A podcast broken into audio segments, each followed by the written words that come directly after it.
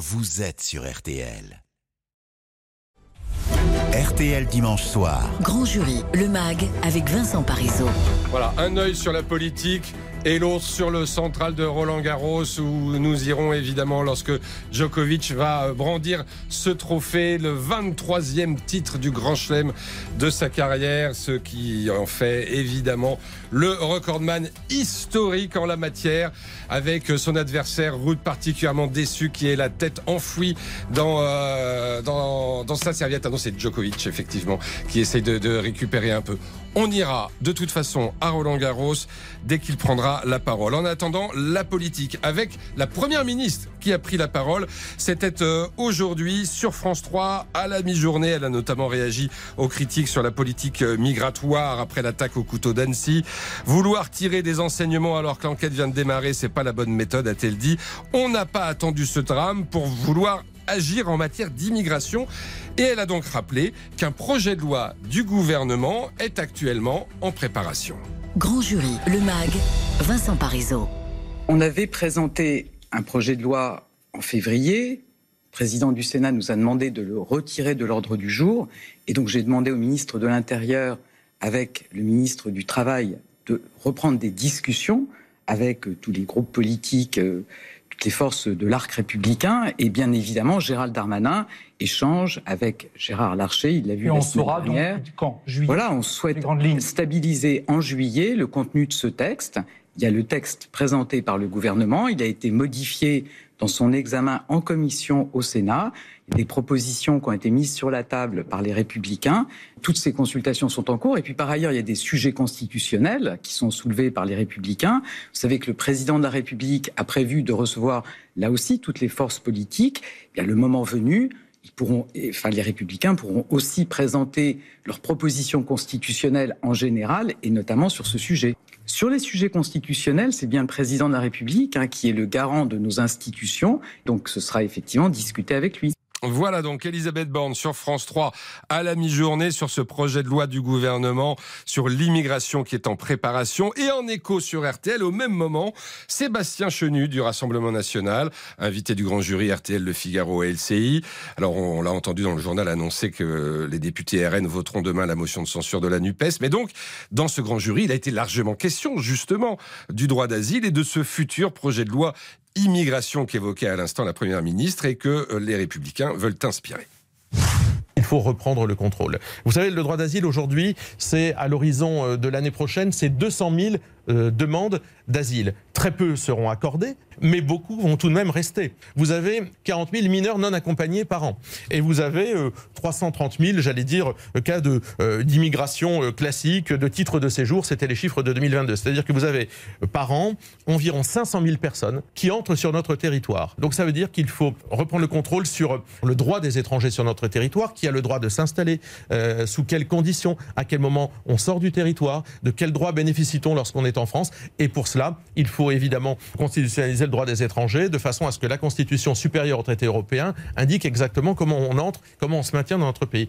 Nous considérons qu'effectivement, euh, la maîtrise des frontières, c'est une politique nationale. Nous Ça veut dire quoi? Ça veut considérons dire que vous remettez mais- des postes frontières? mais monsieur, on va pas rouvrir des postes frontières avec des douaniers. Ça, ça n'existe plus. Mais aujourd'hui, avec toutes les politiques que nous avons, de possibilités de drones, les possibilités de contrôle, les possibilités de croisement de fichiers, oui, L'aile droite de la majorité et les républicains au premier chef, avec ces deux propositions de loi, durcissent le ton sur l'immigration ces derniers jours. Craignez-vous d'être concurrencé sur ce créneau, euh, Sébastien Chenu? Non, madame, parce que nous les connaissons, euh, ces tartuffes euh, qui viennent euh, euh, entre chaque élection euh, bomber le torse, expliquer ce qu'il faudrait faire. Monsieur Ciotti qui la quémande euh, un rendez-vous au président de la République, pleurniche. Mais enfin, ce sont eux qui ont créé les conditions de tout cela. Éric Ciotti, ces gens-là ont été au pouvoir. Il y avait plus d'entrées sur notre territoire sous Nicolas Sarkozy que sous Lionel Jospin. Euh, il y a eu, euh, à chaque fois que les républicains ont été euh, à la manœuvre, il y a eu plus de difficultés avec le phénomène migratoire qu'il y en a eu presque avec la gauche. Et aujourd'hui, il vient de nous dire, comme des nouveau-nés, ah bah écoutez, il faudrait tout revoir. Ben oui, il faut revoir toute leur politique. Voilà donc pour l'essentiel de ce grand jury de Sébastien Chenu du Rassemblement national. Sébastien Chenu qui est le vice-président de l'Assemblée, rappelons-le, et on y revient avec ses intervieweurs. Euh, Marie-Pierre Haddad pour RTL.fr, bonsoir. Bonsoir. Jim Jarassé pour Le Figaro, bonsoir. Bonsoir. Marie Chantré pour TF1 LCI. Bonsoir. Bonsoir. Et bien sûr Olivier Boss pour RTL qui a euh, mené euh, ce débat. Bonsoir. Bonsoir, Olivier. Euh, on retient quand même de cette émission, et là on vient de l'entendre, que ceux qui ont pris le, le plus cher dans les propos de Sébastien Chenu, ce sont ses anciens amis, j'allais dire, de la droite classique. Oui, alors je vais, je vais faire appel à une métaphore euh, bédéistique, je sais pas si ça se dit, mais euh, peut. c'est c'est un peu comme euh, Obélix qui est tombé dans la, dans la marmite de potions magiques euh, quand il était petit, euh, le RN et l'immigration, c'est-à-dire qu'en fait ils considèrent aujourd'hui qu'ils ont plus besoin d'en rajouter et de prendre de potions magiques pour euh, démontrer vis-à-vis des Français qu'ils prennent ce sujet à cœur et qu'ils ont tout un arsenal euh, de propositions sur le sujet. Le problème, c'est que en effet, politiquement aujourd'hui, on voit bien que ceux qui sont à la manœuvre, c'est les républicains avec deux propositions de loi, euh, et c'est eux qui, qui ont aujourd'hui euh, le lead sur, sur ce, sur ce créneau-là. Il y, a euh, il y a une phrase qui est dite par certains députés, c'est à force d'être monsieur plus, on devient monsieur trop. Mhm. Et donc il y a un peu une course à la proposition sur le sujet de l'immigration et le Rassemblement national reconnaît que oui, euh, ils ont fait des erreurs par le passé et que maintenant ils sont prêts, qu'ils ont atteint une forme de maturité et d'assurance sur ce sujet. Alors, ils sont prêts. Peut-être, je ne sais pas si vous avez tout compris, mais là, sur la réforme du droit d'asile, quand il dit en gros qu'il faut euh, limiter les possibilités de, de se déplacer, en fait, hein, finalement, de, de ces personnes qui ont demandé, obtenu le, le droit d'asile, tout en. Alors, il dit on va pas remettre des postes frontières. Et il parle de drones qui pourraient faire de la surveillance. Vous avez compris quelque chose? Non, c'était pas un passage euh, très très clair. Euh, quand d'ailleurs quand Marine Le Pen avait dit euh, il faut rétrécir le droit d'asile, euh, elle n'avait pas été très explicite euh, non plus, donc on n'a pas eu plus de réponses euh, aujourd'hui de la part de Sébastien Chenu. Finalement, il y a, il y a quand même un- une difficulté pour le Rassemblement national. Ils ne veulent pas effrayer de nouveau les électeurs avec une idée de quitter l'Europe, le, le Frexit, quitter l'euro, etc. Ça leur a coûté très cher dans les élections présidentielles précédentes, et donc ils veulent surtout pas retomber dans ce piège. Donc ils veulent, ils poussent, mais pas trop. Olivier Bost, merci. Je remercie également Marie-Pierre Haddad pour RTL.fr. Et puis, pour nos amis TF1 LCI, Marie Chantray. Merci. Et Jim Jarassé pour le Figaro. Grand jury, le MAG, Vincent Parisot. Avant de retourner à Roland Garros où on célèbre notamment avec euh, Yannick Noah euh, son titre de 1983 avant d'accueillir Djokovic, euh, vainqueur, vous le savez, de cette édition euh, 2023. 23 titres du Grand Chelem pour Djokovic et évidemment nous retrouverons Isabelle Langer lorsqu'il prendra la parole.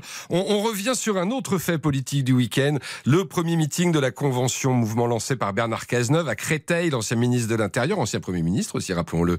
2000 personnes environ hier, notamment les principales figures de la gauche anti-NUPES, euh, gauche chancelante depuis 2017 et l'arrivée au pouvoir d'Emmanuel Macron.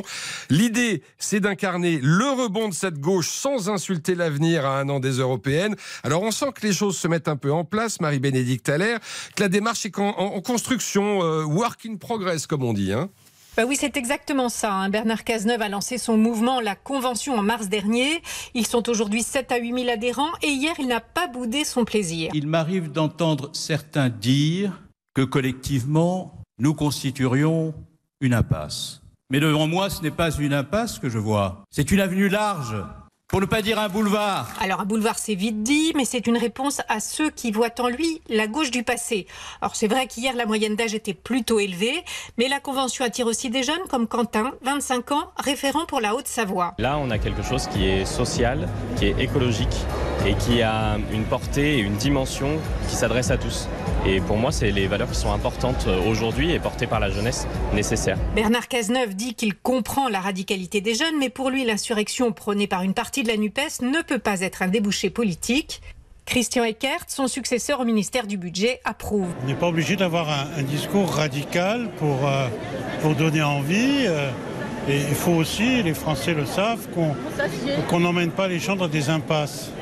Et je pense qu'il y a des discours radicaux qui emmènent dans des impasses. La gauche anti-NUPES est pour l'instant très éparpillée et pour Bernard Cazeneuve, les européennes de 2024 doivent être une première étape de son rassemblement avec une liste de gauche pro-européenne. Européenne sans ambiguïté, une ambition pour la justice sociale, la transition écologique et la paix. Et si nous sommes rassemblés à Créteil, c'est pour rendre cette liste possible et dire clairement que rien ne pourra l'empêcher. Il refuse pour l'instant de parler présidentiel. Il dit juste que tant qu'on n'a pas construit une force politique, ça n'a pas de sens. Mais il essaie visiblement de rendre les choses possibles. Le chemin est long. Il le reconnaît à sa façon en disant c'est un peu comme si on devait franchir l'Himalaya sans les moufles. Marie-Bénédicte Allaire, vous restez avec nous, euh, Marie-Bénédicte, parce qu'on va parler avec vous et ensuite avec le socialiste Guillaume Garot de ce qui va se jouer cette semaine à l'Assemblée et qui nous concerne tous. C'est la question des déserts médicaux avant cela, je pense qu'on ira sur le central de Roland Garros où euh, Djokovic euh, s'apprête à euh, brandir le trophée et à s'exprimer au micro. Actuellement, eh ben, c'est le, perdant hein, de cette finale, Gasper Rude, qui s'exprime devant, bah, devant les stars, devant Yannick Noah, devant Kylian Mbappé, devant la ministre des Sports et tout le public de Roland Garros qui est debout. À tout de suite sur RTL. Grand jury, le MAG sur RTL. RTL dimanche soir. Grand jury, le MAG avec Vincent Parisot. Oui, mes priorités évidemment à l'actualité. Et avant de parler des déserts médicaux, on file sur le central de Roland Garros parce que ça y est, Djokovic est au sommet et il reçoit le trophée de Yannick Noah. C'est ça, Isabelle Langer? Ah, il brandit la coupe, la coupe des mousquetaires devant ce public de Roland Garros, ses 16 000 spectateurs, tous les photographes. Une coupe des mousquetaires qui lui a été remise par le vainqueur de 1983, effectivement, Yannick Noah. Il enserre cette coupe dans les bras parce qu'elle représente tant, oui, ce 23e titre du Grand Chelem. Et il a reçu le plus beau des messages il y a quelques minutes, celui d'un certain Raphaël Nadal. Félicitations pour cet incroyable accomplissement. 23 est un nombre que l'on pensait impossible il y a encore quelques années et tu l'as fait. Profite avec ta famille et ton équipe. Quel beau message de Nadal pour ce grand monsieur du tennis, Novak Djokovic et l'hymne serbe qui va retentir sur ce central.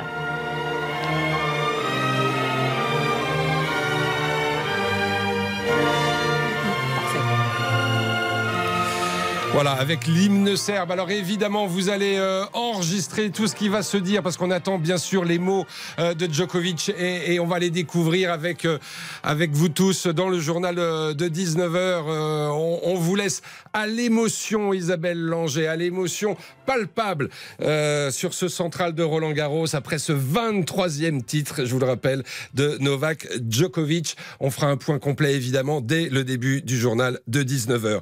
on retourne à l'Assemblée pourquoi? Parce que euh, cette semaine va y avoir un débat qui, nous concerne tous et qui traverse les, partis politiques, à savoir comment en finir avec les déserts médicaux. Une proposition de loi défendue par la majorité présidentielle va être débattue, mais voilà qu'un autre groupe de députés entend bien le, modifier et, durcir ce texte, hein, Marie-Bénédicte. Bah oui, ils sont plus de 200 députés issus de pratiquement tous les groupes politiques, sauf le RN.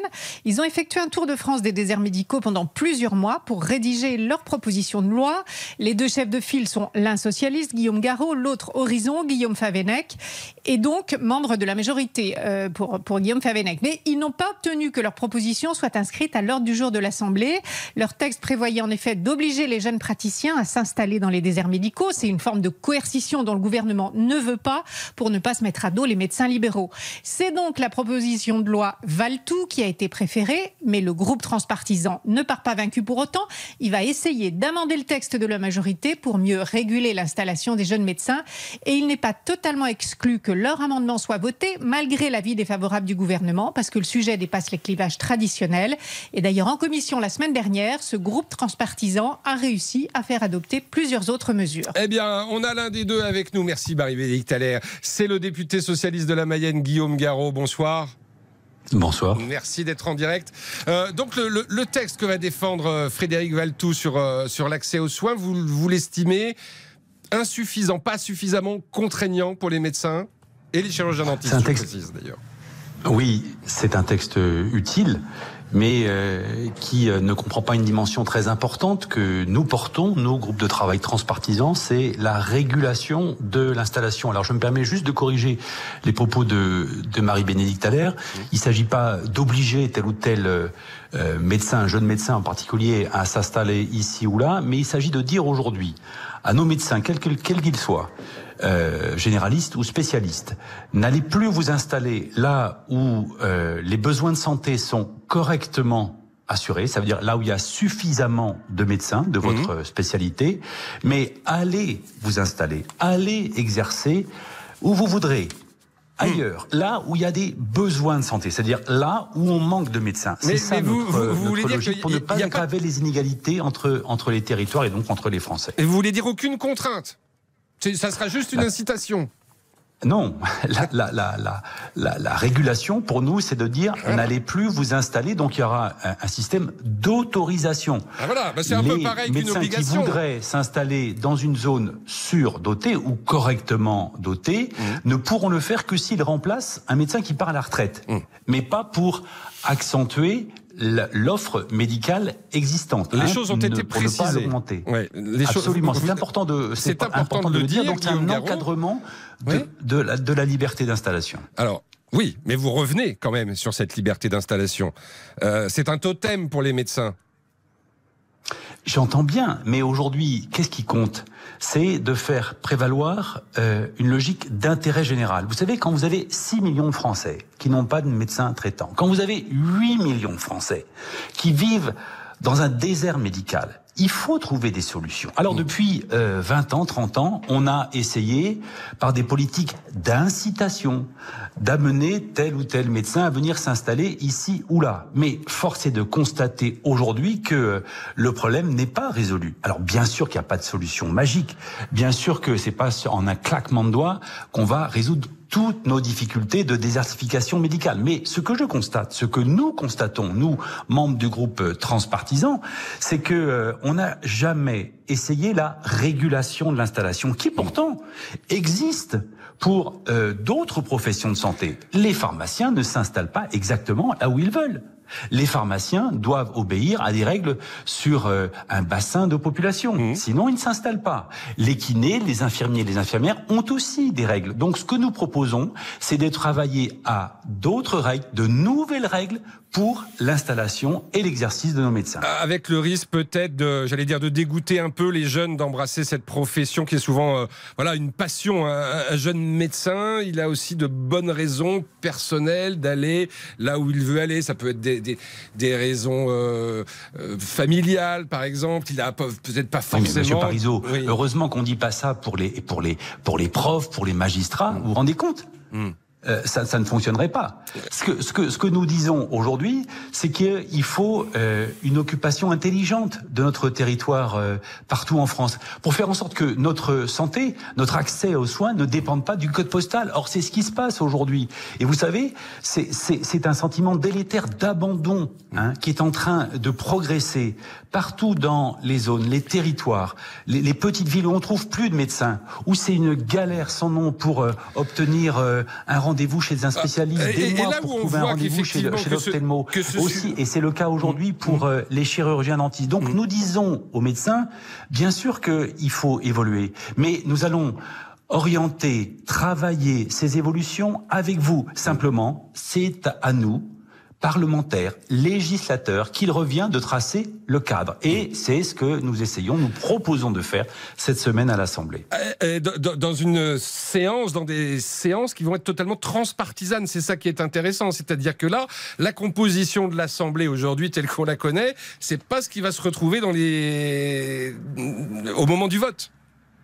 Ben, en tout cas, euh, moi j'ai pris l'initiative en, en juillet dernier de créer ce groupe de travail transpartisan parce que qu'on soit de droite, de gauche, du centre, on est tous confrontés aux mêmes difficultés quand on est euh, élu sur le terrain. Et donc il faut qu'on trouve des, des, des solutions.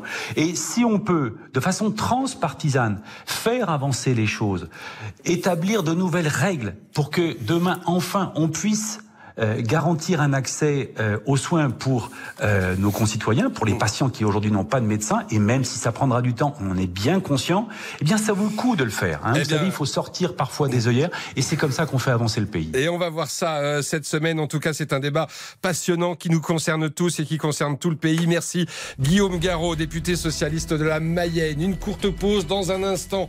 On refait la planète avec Alain Bougrain-Dubourg et ensuite le journal, évidemment. On retournera à Roland Garros. À tout de suite.